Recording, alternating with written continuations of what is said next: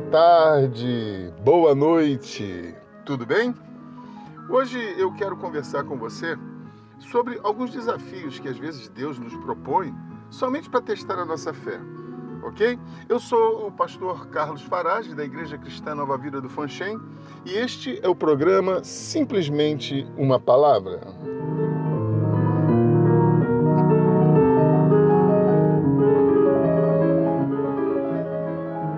De Gênesis, no capítulo 22, os versos 1, 2 e 3 está assim escrito: Depois dessas coisas, Deus pôs Abraão à prova e lhe disse: Abraão, e este lhe respondeu: Eis-me aqui.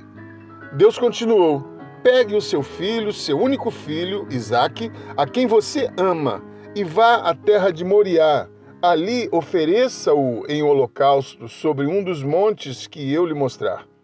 Na manhã seguinte, Abraão levantou-se de madrugada e, tendo preparado o seu jumento, levou consigo dois dos seus servos e Isaque, seu filho. Rachou lenha para o holocausto e foi para o lugar que Deus havia lhe indicado. Meu Deus, que prova! Isaac era a resposta de oração de Abraão, um pedido de Abraão. Queridos, Deus sempre reage às nossas orações e súplicas. Porém, não necessariamente segundo a nossa vontade. Porém, Deus nunca está ausente, nunca está distante de nós. Será que sempre reagimos ao chamado de Deus? Será que sempre estamos reagindo quando estimulados pelo Teu Santo Espírito? Será que estamos sempre presentes diante de Deus?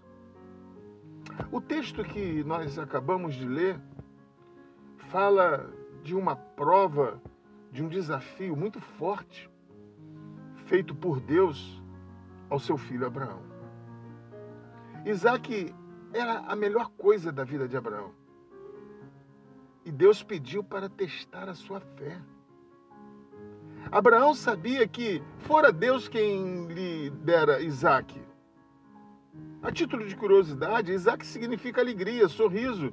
E Isaac era a alegria de Abraão.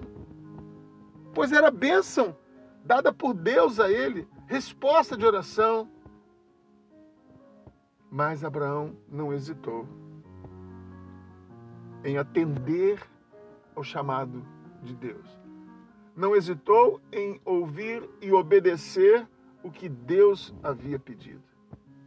O que, é que eu aprendo com isso, meu querido? Nós não podemos colocar as bênçãos acima de Deus, o Senhor da bênção. Grave isso.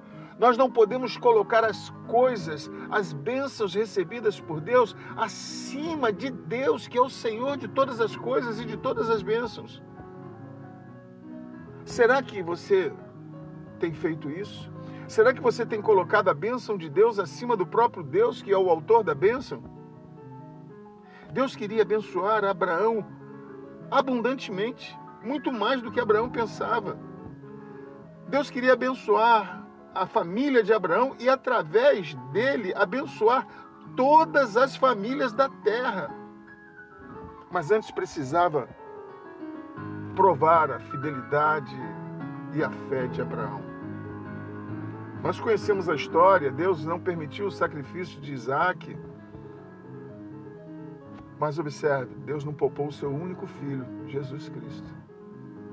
Poupou o filho de Abraão, mas não poupou o seu próprio filho e o entregou por amor a nós. Será que este Deus, que não poupou o seu próprio filho, antes o entregou por amor a nós, para que fôssemos reconciliados com Deus, não é mais importante do que qualquer bênção que você possa receber?